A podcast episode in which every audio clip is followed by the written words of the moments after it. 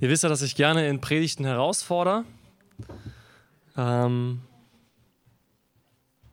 das mache ich nicht, um irgendwie zu verunsichern oder Druck zu machen, sondern weil ich glaube, dass wir das Wort Gottes wirklich als einen Anstoß nehmen sollten. Aber der Herr hat mich heute Morgen dazu aufgerufen, euch zu ermutigen. Und er hat mir ein Wort gegeben, das ich hoffe, euch stärkt, euch ermutigt und ich möchte lesen aus 1. Johannes 3, die Verse 19 und 20. Der erste Johannesbrief, Kapitel 3, 19 und 20.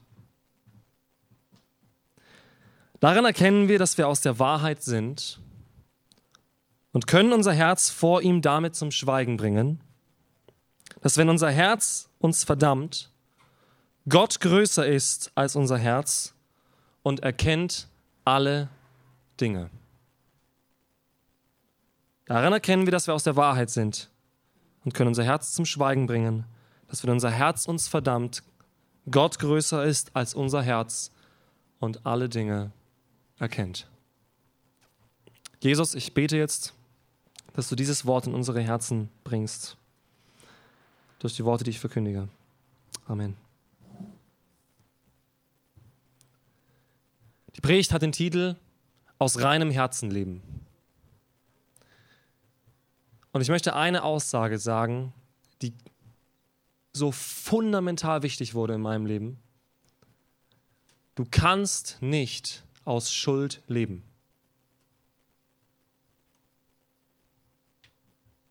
Du kannst nicht aus Schuld leben. Es ist unmöglich. Und diesen Satz zu kapieren, ist ein Prozess, wo ich wahrscheinlich mein Leben lang machen werde weil ich ein Perfektionist bin. Aber dieser Satz wurde durch Gottes Gnade größer in meinem Herzen. Und ich darf ihn mehr und mehr verstehen. Ich kann nicht aus Schuld leben. Du kannst nicht aus Schuld leben. Nicht ein bisschen, nicht manchmal. Schuld tötet. Und vielleicht bist du heute Morgen hier und lebst aus Schuld in bestimmten Bereichen. Vielleicht hast du Dinge in deiner Vergangenheit, die du durch dein jetziges Tun wieder gut machen möchtest. Vielleicht haben dich Dinge in der Vergangenheit, Fehler geprägt. Und du hast dir vorgenommen, es besser zu machen. Vielleicht hast du aber auch eine Schuld, die du von jemand anderem einforderst und lebst aus dieser Schuld heraus. Dass du sagst, okay, ich werde meine Gerechtigkeit bekommen koste es, was es wolle. Oder ich werde es besser machen als der andere. Dann lebst du aus seiner Schuld. Egal aus wessen Schuld du lebst. Ich glaube, heute Morgen ist der Zeitpunkt, das loszulassen. Die Bibel ist so eindrücklich in Bezug darauf, was passiert, wenn ein Mensch aus Schuld lebt aus Schuld heraus, in der Motivation, diese Schuld wieder gut zu machen oder die Schuld einzufordern. Ich denke, das eindrücklichste Beispiel, das wir finden, oder eines der eindrücklichsten Beispiele, ist Judas. Judas Iskariot. Der Verräter des Herrn, der mit ihm zusammen am Tisch sitzt und seinem Herrn in die Augen blickt. Und Jesus sagt ihm, was du tust, das tue schnell. Versteht ihr, wie Jesus frei von aller Schuld war? Wenn er das sagt? Wenn er mit dem Verräter, der ihn drei Jahre lang begleitet hat, von dem er wusste, dass er ihn verraten wird,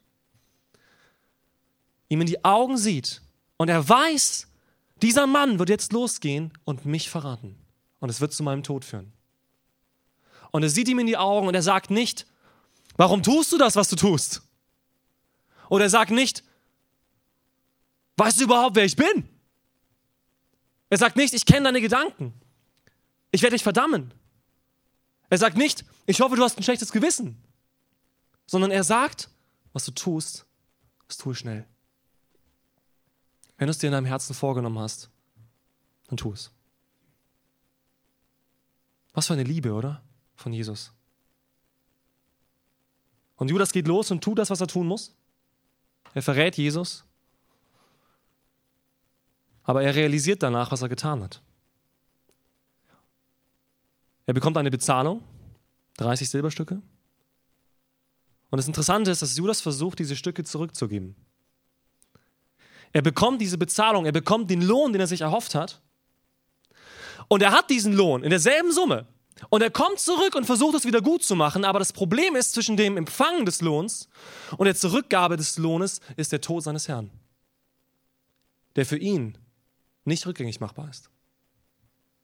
Nur weil er das Geld zurückgibt, nur weil er versucht, die, den Lohn herzugeben, heißt es nicht, dass die Tat aufgehoben ist. Und das ist unser Problem. Ja? Das ist unser Problem mit Schuld. So oft versuchen wir Dinge wieder gut zu machen, indem wir versuchen, es rückgängig zu wirken. Ja? Aber die Tat, die dazwischen passiert ist, und das merken wir in unserem Herzen, die ist nicht rückgängig machbar. Die Worte, die ich gesagt habe, die kann ich ja gar nicht zurücknehmen. Auch wenn ich jetzt das Gegenteil sage. Auch wenn ich versuche, es wieder zurückzugeben, dieses Silber. Ja? Aber ich kann diese Worte nicht zurücknehmen. Was gesprochen wurde, wurde gesprochen. Ich kann diese Tat nicht rückgängig machen. Sie bleibt in der Geschichte verankert. Dr. Jürgen Spieß hat vor einigen Wochen auf der Rethink-Konferenz gesagt, was in der Vergangenheit liegt, ist immer Wahrheit. Und es bleibt Wahrheit. Es ist geschehen. Und es wird nie wieder rückgängig gemacht werden, nicht einmal von Gott. Nicht mal Gott ändert die Vergangenheit. Was geschehen ist, ist geschehen. Und dieser Gedanke war für Judas so schlimm, dass er hinausging und sich tötete. Das ist ein Schicksal, das so viele Menschen ereilt. Vor kurzem mussten wir erleben oder mussten wir mitbekommen, wie unser Nachbar sich das Leben nimmt. Wir waren auf der Beerdigung. Es wurden Worte des Trostes gesprochen. Die Angehörigen waren dort. Er hat einen Zwillingsbruder. Sein, sein anderer Bruder, seine Familie standen am Grab und der Pfarrer sagte, und ich fand die Predigt vom Pfarrer sehr gut, er sagte, ja, niemand weiß, was in seinem Herzen vorgegangen ist. Niemand weiß es. Niemand. Und wie viele Menschen gibt es, die genau in diesem Zustand sind?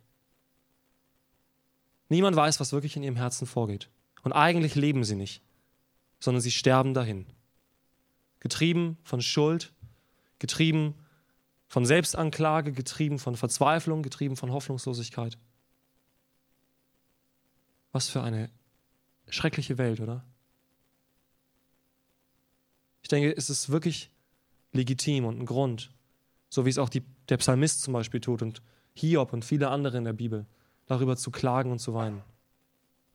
Herr, so viele Menschen sind hoffnungslos. So viele Menschen sind beladen von Schuld, beladen von Hoffnungslosigkeit, beladen von Hass, beladen von Zorn, beladen von Engständigkeit und sie sterben daran. Tag für Tag für Tag für Tag. Sie sterben daran. Ein anderes Beispiel, wo Menschen versucht haben, aus dieser Schuld freizukommen, ist Adam und Eva. Adam und Eva zeigt am deutlichsten die Herzensreaktion, die wir tun, wenn wir gesündigt haben. Adam und Eva sündigen und das Erste, was sie tun, ist, sie fliehen vor Gott. Das ist die eine Möglichkeit. Sie sagen, okay, etwas stimmt nicht, ich fliehe vor dem, der Rechenschaft fordern kann von mir. Ich hau ab. Und als Gott sie findet, machen sie genau das Gegenteil. Sie rechtfertigen es auch noch, was sie getan haben. Ja, aber die Frau hat mich doch verführt. Ja, aber die Schlange hat mich doch verführt. Und Satan hätte bestimmt auch noch irgendwas Schlaues gefunden. Ja. Das ist die Reaktion unseres Herzens auf Schuld. Und wisst ihr, was das zeigt? Der Mensch kann nicht mit Schuld leben. Sobald wir Schuld in unserem Leben haben, versuchen wir freizukommen davon. Es gibt Harmonietypen, das ist jetzt personenabhängig. Die Harmonietypen versuchen, das Silber zurückzugeben. Ja? Das ist der Harmonietyp. Der sagt, okay, ich muss auf den anderen zukommen, ich muss das klären, ich muss die Schuld irgendwie so loswerden, ich muss ihm jetzt alles Gute tun, bis er nicht mehr diese Schuld bei mir sieht und bis ich sie selber bei mir nicht mehr sehe. Und der andere Typ ist der Rechtfertigungstyp. Der sagt, nö, wieso? Ich, der andere hat doch auch Mist gebaut. Oder pff, war doch gar nicht so schlimm, soll ich nicht so anstellen? Oder ach, jeder macht Fehler.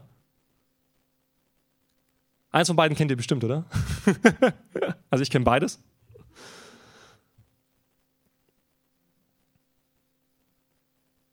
Aber die Bibel sagt, daran erkennen wir, dass wir aus der Wahrheit sind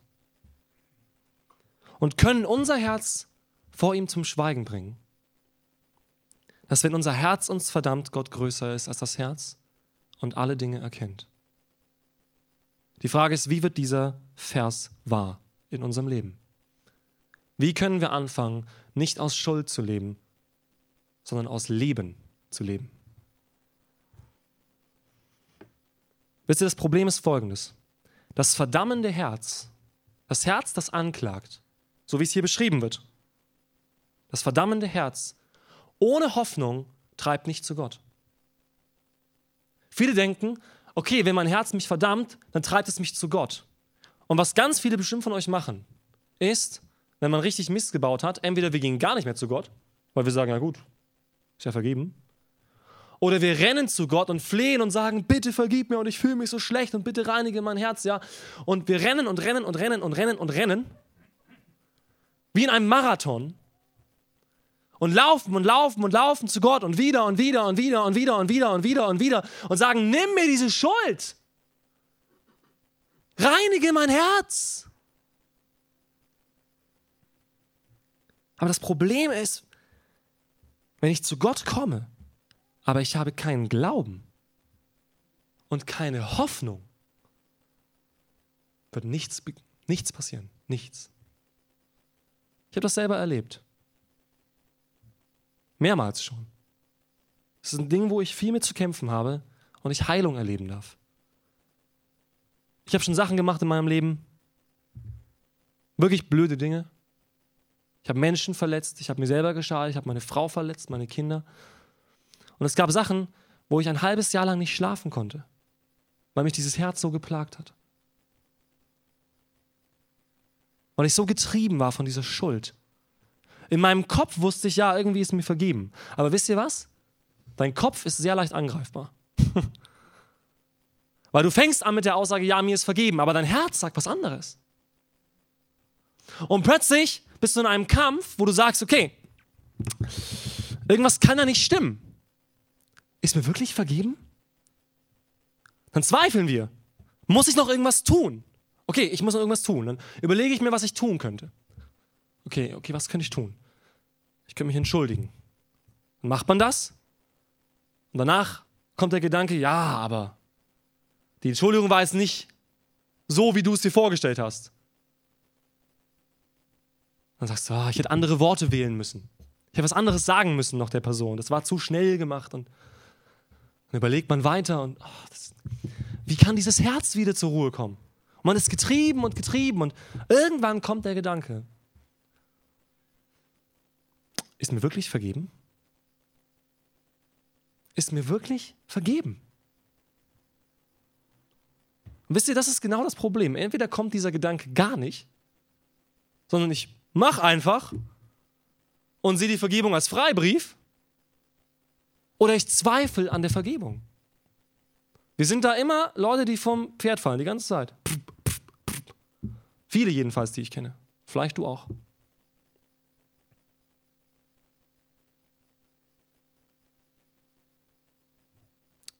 Ich habe das so oft erleben müssen, dass ich zu Gott gefleht habe und es ist nichts passiert.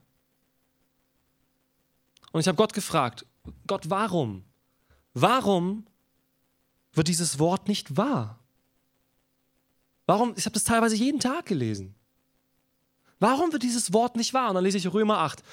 Und, und dann lese ich den ganzen Römerbrief nochmal durch. Und da ist keine Verdammnis für die, die in Christus sind. Und wir haben Frieden mit Gott durch Jesus Christus und so weiter und so fort. Und ich lese diese Worte, aber es passiert nichts in meinem Herzen. Kennst du das? Du liest diese Worte, aber es, es kommt nie da an, wo es ankommen soll. Da oben war es schon drin, du fütterst etwas, wo schon alles drin ist. Und in deine Seele kommt es nicht. Die Frage ist, warum? Wie kann das Wort wirklich in die Seele kommen? Das Problem ist folgendes. Der Mensch lebt mit Idealen. Okay? Ideale sind Bilder. Okay? Ich mache mal ein Beispiel. Jeder von euch hat ein Ideal von Gott. Ist ein Bild von Gott. Jeder von euch hat bestimmte Eigenschaften Gottes in seinem Herzen und in seinem Kopf, die er betont. Manche von euch, wenn sie an Gott denken, denken sie zuerst an einen liebenden Vater. Manche, die an Gott denken, denken zuerst an einen gerechten Richter. Manche, die an Gott denken, denken zuerst an den Gott, der uns nahe gekommen ist, ja, in Jesus Christus. Manch anderer denkt vielleicht an einen Gott, der unerforschlich ist, ja, und größer als unser Verstand. Das sind alles richtige Dinge, ne? Das sind alles biblische Aussagen. Aber wir alle haben bestimmte Punkte in der Vorstellung von Gott, die wir betonen. Und das liegt mit deiner Persönlichkeit zusammen. Wir lesen unsere Persönlichkeit in die Bibel. Das ist tatsächlich so. Ja? Da kommen wir auch nicht drum rum. Das Ziel ist, dass wir weniger unsere Persönlichkeit reinlesen und Gott mehr rauslesen. Das ist das Ziel im Laufe unseres Lebens. Aber das ist nicht einfach. Und ich kenne wenig Menschen, die da sind. Wir lesen uns selbst in die Bibel rein. Unsere Persönlichkeit, unsere Geschichte, unsere Erfahrung. Ist doch klar. Du liest die Geschichten im Alten Testament und mit bestimmten Geschichten kannst du dich identifizieren, weil du Ähnliches erlebt hast. Und mit bestimmten Geschichten kannst du dich gar nicht identifizieren, weil du sowas noch nie erlebt hast oder auch sowas im Ansatz nicht erlebt hast. Und das ist okay. Alle Erkenntnis ist Stückwerk, auch die Erkenntnis über Gott. Ich behaupte nicht, dass ich Gott vollends verstehe oder immer in seiner Fülle vor Augen habe und immer genau richtig von ihm denke und immer jede Bibelstelle richtig verstehe? Ich weiß, ihr seid da anders, aber also ich kann das nicht. Das Ding ist, es gibt ein Ideal von Gott. Und das ist ein wahres Ideal. Ein Ideal ist ein perfektes Bild. Und ja, Gott ist perfekt. Und dieses Ideal kann dazu führen, dass wir uns schlecht fühlen. Vielleicht habt ihr schon mal die Bergpredigt gelesen, bestimmt. Ne? Matthäus 6, Matthäus 7, Matthäus 5 auch dazu. Und man liest diese Worte und da wird ein Ideal vermittelt. Ein Ideal Gottes. Gott sagt, das ist das Ideal, das ich bin. Das ist der Maßstab, nach dem ich denke. Jesus sagt, euch wurde gesagt, ne, ihr sollt schon Menschen lieben. Ich aber sage euch, liebt eure Feinde. Und plötzlich kommt ein Ideal zum Vorschein, das Gott entspricht. Nämlich, dass Gott nicht nur seine Lieblinge hat, wie es im Römerbrief beschrieben wird. Er sieht nicht nach Ansehen der Person. Er richtet nicht auf seinem Gutdünken und sagt, ja, der gefällt mir, der gefällt mir nicht. Ne? Er sieht nicht das Ansehen der Person, sondern er richtet nach den Werken. Aber er will, dass alle Menschen zur Erkenntnis der Wahrheit kommen. Der Weg ist frei, haben wir gesungen. Für alle Nationen, alle Völker, alle Sprachen. Nicht nur für die Juden, nicht nur für die Heiden. Für alle. Und es wird ein, es wird ein Ideal deutlich. Ein Ideal Gottes. Ein Ideal über Geld. Ein Ideal über Liebe, über Beziehung, über Glaube, über Vertrauen. Und wir lesen diese Worte und diese Worte können uns verdammen. Das kann passieren. Dass wenn du die Bibel aufschlägst, dass du nur Verdammnis liest, nur Anspruch liest. Weil du weißt, dass Gott ideal ist. Aber es kommt ein zweites Ideal dazu und das bereitet uns Probleme. Und zwar das Ideal des Selbst. Das Ideal Gottes ist gut. Ich glaube, wir müssen noch viel größer von Gott denken, als wir es tun. Gerade hier in Deutschland. Ja? Ich glaube, dass Gott eher klein gehalten wird oft von uns. Ja, dass wir ihn gar nicht so ideal sehen. Manchmal, wie wir über Gott reden, ja, als ob er uns irgendwas schuldig wäre. Nein. Ich meine, er ist Gott und ich bin Mensch. Ich bin sein Geschöpf, er kann so machen, ich bin weg. Und ich kann nie irgendwas bei ihm einfordern. Und es gibt Völker und Sprachen und Nationen, die das noch mehr verinnerlicht haben, auch in ihrer Kultur, mehr Ehrfurcht. Zum Beispiel Moslems, die zum Glauben kommen. Uh, das sind oft richtig ehrfürchtige Gläubige. Weil sie erzogen wurden, da gibt es einen Gott und der steht über allem. Und es ist nicht ein Kumpel, sondern es ist Gott, der Schöpfer allen Wesens, aller Materie, Zeit, Raum, Alles, was wir verstehen und nicht verstehen können, das ist kulturabhängig, ja? Wie dieses Ideal aussieht. Und dann kommt unser Ideal hinzu. Wer sollte ich eigentlich sein? Kennst du diesen Gedanken? Vielleicht, wenn du zurückgehst an deine Vergangenheit. Du hast dir Vorstellungen gemacht über dein Leben, über dich selbst, wie du gerne sein würdest. Du hast Vorbilder. Wir brauchen Vorbilder als Ideale. Das ist so. Ja. Kinder handeln aufgrund von Vorbild. Sie lernen durch Vorbild. Und wir alle haben Vorbilder. Wir alle haben Vorbilder. Ihr könnt vielleicht kurz überlegen, was für ein Vorbild ihr in eurer Geschichte schon hattet, wo ihr sagt, das ist ein Ideal für mich, wo ich hinwachsen möchte. Außer Jesus natürlich. Überlegt mal kurz, habt ihr vielleicht Menschen, einfach für euch selber, überlegt mal, habt ihr Menschen, die für euch ein Ideal waren, wo ihr sagt, ja, das sind Aspekte bei diesem Menschen, da möchte ich hinwachsen, das möchte ich auch haben. Und so stelle ich mir auch mein Leben vor. So stelle ich mir mein Leben vor. So soll es werden, so soll ich sein, so will ich wirken, so will ich mit Menschen umgehen, so will ich in, meiner, in meinem Beruf sein, in meiner Karriere. So will ich leben, so will ich mein Haus haben, so will ich meine Kinder erziehen. Wir haben Ideale von uns selbst. Wie müsste ich eigentlich sein, damit ich glücklich bin? Das ist ein ganz, ganz tiefer Gedanke. Wie müsste ich eigentlich sein, damit ich glücklich bin mit mir selber? Und viele verzweifeln genau an diesem Gedanken. Denn es gibt zwei Dinge, die in dieses Ideal reingrätschen. Das erste ist Leid, das passiert. Also wenn plötzlich Dinge in unserem Leben passieren, die so gar nicht in unserem Plan waren. Und Schuld. Leid und Schuld zerstört unser Ideal. Und das Problem ist, es zerstört nicht nur unser Ideal von uns selbst, darüber reden wir gleich, ob das wirklich nötig ist, aber es zerstört auch oft unser Ideal von Gott wenn Leid und Schuld geschehen. Achtet darauf, wie Menschen über Gott reden, wenn sie Leid oder Schuld haben. Wenn wir Leid oder Schuld in unserem Leben haben, haben wir oft zu kämpfen mit Gott. Gott, warum passiert nichts? Gerade im Leid. Warum hast du es nicht verhindert? Ich habe ganz anders von dir gedacht. Ich dachte, du, du, du beschützt mich.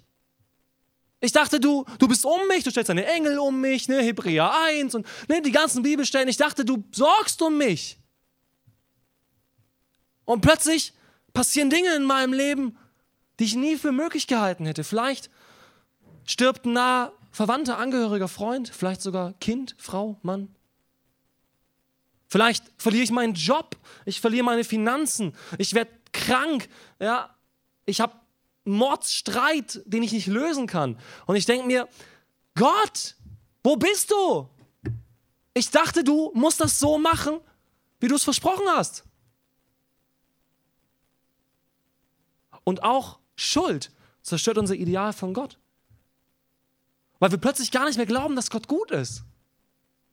Weil wir gar nicht mehr glauben, dass, dass Gott wirklich vergibt. 100 Prozent und plötzlich zweifeln wir daran. Und wenn nicht bei uns selbst, dann bei dem anderen. Ja, ich bin geliebt von Gott, aber der andere, hm, bin mir nicht so sicher. Der müsste sich schon noch ein bisschen ändern, damit der, damit der von Gott gebraucht wird. Einen von diesen Gedanken kennt ihr bestimmt. Ich kenne alle Gedanken. Ich sage einfach nur Gedanken, die ich kenne. Und diese Gedanken zerstören Ideale.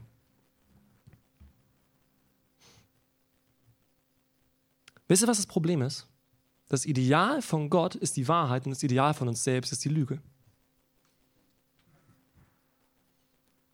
Und die Menschen vertauschen das. Sie sagen, das Ideal von Gott ist die Lüge und das Ideal des Menschen ist die Wahrheit. Anstatt zu sagen, ich will zu dem Gott kommen, der wahr ist und mein Ideal loslassen, versuchen wir unser Ideal zu erfüllen und zu sagen, Gott, könntest du bitte dafür sorgen, dass das geschieht? Ja? Das geschieht durch Schuld. Das geschieht in unserem Herzen, was nicht in Ordnung ist. Weil wir dann sagen, dieses Ideal in meinem Herzen muss wiederhergestellt werden. Aber was eigentlich geschehen ist, oder was geschehen muss, ist, dass unser Herz Gottes Herz ähnlicher wird. seinem Herzen näher kommt. Nicht das Herz wird, das ich möchte.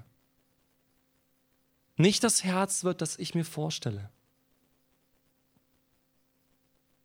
Es gibt so viele reiche, berühmte, tolle, gut aussehende Menschen, begabte Menschen, freundliche Menschen, ja.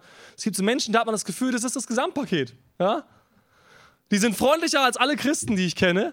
Die sind begabt, die sind erfolgreich, sind gute Familienoberhäupter, etc., etc. Da passt irgendwie alles, gell? Aber was in ihrem Herzen vorgeht, das weiß nur dieser Mensch selbst. Vielleicht nicht mal dieser Mensch selbst. Das weiß Gott. Und es gibt Geschichten. Elvis Presley zum Beispiel. Gibt es eine Geschichte, wo er in einem Fahrstuhl war mit einem Pfarrer zusammen. Und der Musiker sagt diesem Pfarrer, wissen Sie, Herr Pfarrer, ich habe alles, aber ich bin unglücklich. Was glaubt ihr, wie vielen Menschen es so geht? Unser Glück, die Reinheit unseres Herzens hängt nicht davon ab, wie viel ich habe. Wie viele Menschen mir gut zusprechen. Das kennt ihr bestimmt auch. Euch können Menschen noch so tolle Sachen sagen, aber wenn ihr nach Hause kommt und alleine seid, fühlt ihr euch richtig sch. Ja? Manchmal kommt nichts mehr durch in unser Herz. Kein Wort, keine Ermutigung, keine Umarmung. Denn sobald ich wieder davon weg bin, geht es mir schlecht. Sobald ich wieder alleine bin, höre ich mein Herz wieder. Das sagt, hey, du bist nicht gut. Etwas in deinem Leben ist nicht in Ordnung. Du bist nicht geliebt. Du bist nicht wertvoll. Du bist unwichtig. Und all diese Dinge. Und wenn wir ruhig sind, kommen diese Dinge hervor. Und deswegen versuchen wir uns zu beschäftigen. Ja? Ich glaube, deswegen sind wir auch in so einem Aktionismus in dieser Gesellschaft. Weil eigentlich das Herz dieser Gesellschaft geplagt ist von Schuld und Leid. Aber äußerlich sieht man nichts. Es gibt Menschen und Länder, die sind äußerlich geplagt von Schuld und Leid. Aber sie sind innerlich frei. Ich glaube, wir sind in einem Land, wo wir die Fassade immer wieder überstreichen. Noch dickere Schicht, noch bessere Isolierung, damit ja nichts durchkommt. Wie viele Menschen sind bereit, in unserer Gesellschaft wirklich ihr Herz auszuschütten? Wirklich hinzustehen und zu sagen, ja, in einer Gemeinschaft, in die man kommt, ja, es geht mir schlecht. Ich glaube, das ist in fast keiner Gesellschaft so auf der Welt.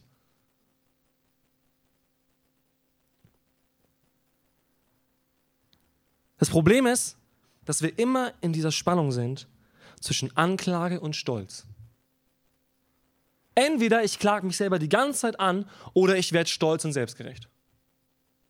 Weil das sind zwei Wege, um mein Herz zum Schweigen zu bringen.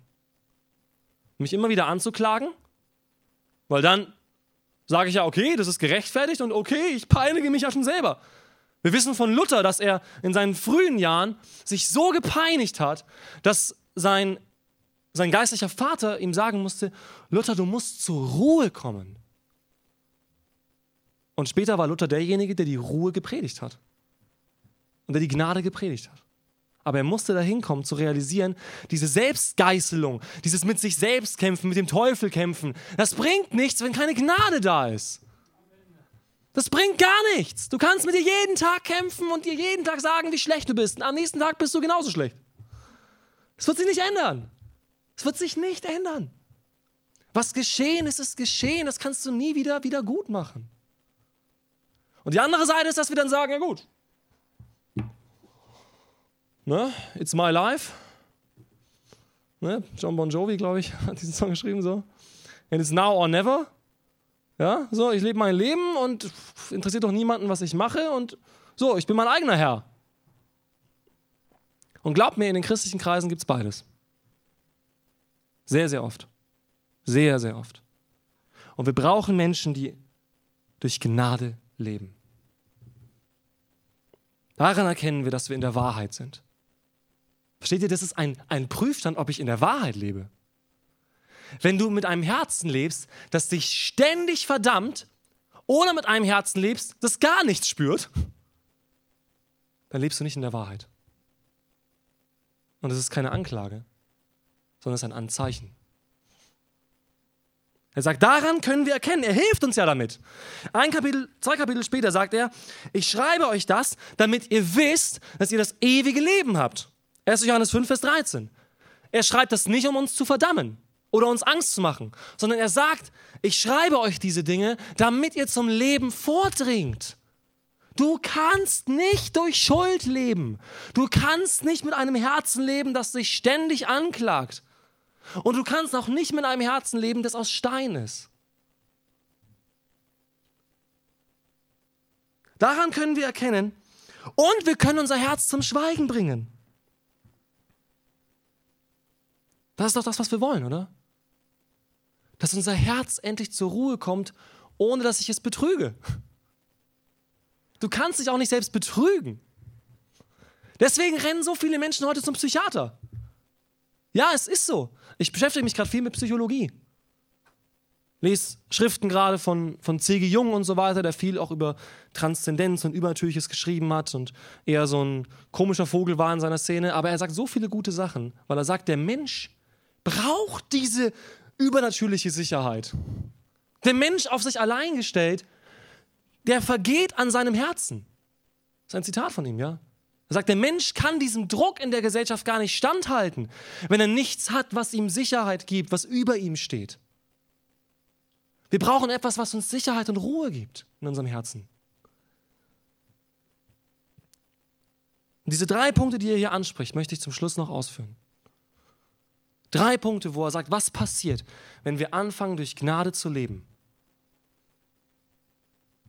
Zunächst einmal erkennen wir, dass Gott größer ist als unser Herz. Amen. Was bedeutet das? Deine Gefühle sagen nichts über deinen Stand vor Gott aus. Vielleicht kennst du das. Du hast das Gefühl, jemand hat ein Problem mit dir. Und du traust dich nicht, ihn anzusprechen oder sie anzusprechen, weil du immer das Gefühl hast, oh, die Person hat was gegen mich. So. Und dann nimmst du all deinen Mut zusammen und sagst, hey du, ich wollte dich mal fragen, gibt es irgendwas, wo wir ein Problem haben? Und der andere sagt, nee, gar nichts. Und vielleicht kam dieses Gefühl nur, weil der andere einen schlechten Tag hatte. Es ging gar nicht um dich. Oder vielleicht, weil du das Gefühl hattest, du hast was falsch gemacht.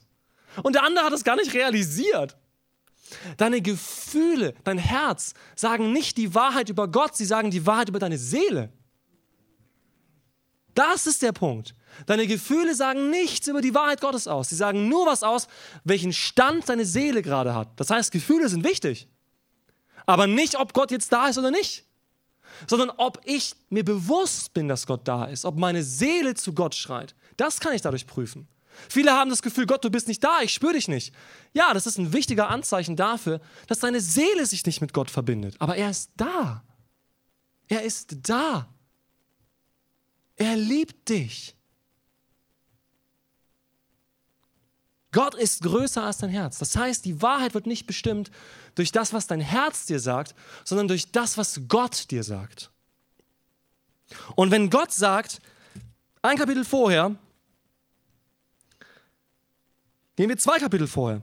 1. Johannes 1. Lest diesen Brief, wirklich. Ich habe ihn vor kurzem nochmal gelesen am Stück. Lest ihn am Stück und seht, was für eine Ermutigung darin liegt. 1. Johannes 1, 8. Wenn wir sagen, wir haben keine Sünde, betrügen wir uns selbst. Das ist genau der Punkt, gell? Selbstbetrug funktioniert nicht. Und die Wahrheit ist nicht in uns.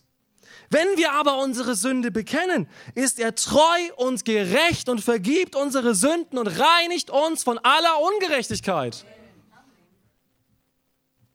Ein paar Verse später, wenn jemand sündigt, haben wir einen Fürsprecher beim Vater.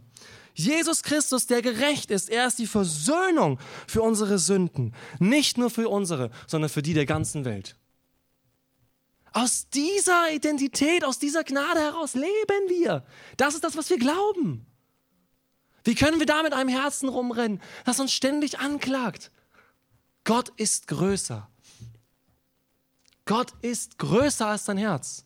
Amen. Stell dich auf seine Wahrheit. Er, der gerecht ist, vollkommen, hat seine Gerechtigkeit auf dich übertragen. Dazu mache ich vielleicht noch mal ein Bibelstudium. Kleine Werbung schon mal an der Stelle. Immer Bibelstudium am letzten Mittwoch im Monat. Darüber werde ich auf jeden Fall mal lehren, weil das, diese Gerechtigkeitslehre so wichtig ist. Was es bedeutet, gerecht zu sein vor Gott. Zweitens, Gott erkennt alle Dinge. Das heißt, es ist nicht nur so, dass wir wissen, okay, Gott steht über dem, sondern wir können sagen, Gott zeigt mir, was da wirklich in mir vorgeht. Du kennst alle Dinge. Petrus sagt zu Jesus, du weißt alles, du weißt, dass ich dich liebe. In einer Verzweiflung, in Tränen steht er vor seinem Herrn, den er verraten hat, und sagt, du weißt alles, du weißt, was in mir vorgeht. Was will ich dir vormachen? Ich kann dir nicht vormachen, dass ich dich mehr oder weniger liebe. Du weißt, was in meinem Herzen ist. Zeig es mir.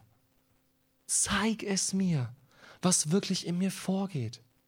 Zeig mir, warum ich mich so schlecht fühle. Es kann nicht sein, dass du mich verdammt hast, weil es steht in der Bibel, in Christus ist keine Verdammnis. Und ich glaube an dein Wort. Also da ist keine Verdammnis, aber was ist da? Was ist dann da? Warum verdamme ich mich selber? Warum wird mein Herz nicht ruhig? Und diese Frage kannst du Gott stellen. Wisst ihr, wir rufen bei allen möglichen Auskünften an. Da denken wir auch nicht, oh, hoffentlich können die es mir sagen. Je nachdem, welcher Anbieter. Aber das, da, das zweifeln wir auch nicht jedes Mal, ob die mir jetzt helfen können. Weil wir sagen, das sind Professionelle und die haben das ja gemacht, was ich da für einen Gegenstand habe. Ja, Gott hat dich gemacht. Er hat dich geschaffen. Er kennt dich. Er kann es dir sagen. Gott musste mir so viele Dinge zeigen, wo es gar nicht um die Schuld an sich ging, sondern darum, dass ich eigentlich gar nicht wusste, wer er ist. Und das Dritte ist, damit können wir unser Herz zum Schweigen bringen. Und das ist der Abschluss dieser Predigt. Dein Herz darf schweigen. Das ist vielleicht das Wichtigste, was du jetzt mitnehmen kannst. Wirklich als so einen Satz, den du in diese Situation mit hineinnimmst. Wenn dein Herz dich verdammt, dann sage dir selber, mein Herz darf schweigen. Wir haben oft das Gefühl, wir müssen erst Dinge erledigen, um dahin zu kommen. Wir haben oft das Gefühl, wir müssen erst noch die Vergebung erwirken, bevor mein Herz ruhig werden darf. Aber in Römer 5, Vers 1 steht, dadurch haben wir Frieden mit Gott durch unseren Herrn Jesus Christus. Und es ist kein intellektueller Friede. Okay? Das ist Shalom. Das ist Friede Gottes. Friede Gottes. Und das musst du deinem Herzen sagen. Du kannst zu deiner eigenen Seele sprechen. David sagt zu seiner Seele, meine Seele freue sich am Herrn. Meine Seele komme zur Ruhe. Lest die Psalmen, wie David zu seiner eigenen Seele redet. Sag deiner Seele, komm zur Ruhe, du darfst ruhig sein, weil alles vollbracht ist. Die Situation wird sich lösen. Gott zeigt mir, was ich tun soll, wo ich Vergebung erbeten soll, wo ich umkehren soll, aber nicht, weil ich Angst habe, sondern weil ich frei bin. Weil ich frei bin, weil mein Herz zur Ruhe gekommen ist. Eine Vergebung ist nicht gut, wenn ich komme und Angst habe. Eine Vergebung ist gut, wenn ich komme und sage, hey, ich möchte die Beziehung wiederherstellen. Es geht mir um dich. Es geht mir um uns. Nicht darum, dass mein Herz jetzt ruhig wird, weil du mir zwei Worte sagst. Schon okay oder so. Da wird mein Herz auch nicht ruhig. Ich will, dass die Beziehung wiederhergestellt wird. Aber das kann ich nur mit einem Herzen, das Vergebung erfahren hat. Bevor du Schritte gehen kannst, musst du lernen zu stehen. Und das möchte ich dir hier, hier reinsprechen, in diese Situation vielleicht, wo du stehst vielleicht wenn die Situation wieder kommt. Lies diese Verse und lies sie nicht intellektuell, sondern wende sie an auf deine Seele und sag Gott, du bist größer als mein Herz. Deine Wahrheit zählt. Zunächst einmal. Du erkennst alle Dinge. Zeig mir, zeig mir, warum ich mich so fühle. Und dann sprich zu deinem eigenen Herzen. Schweig. Komm zur Ruhe. Amen.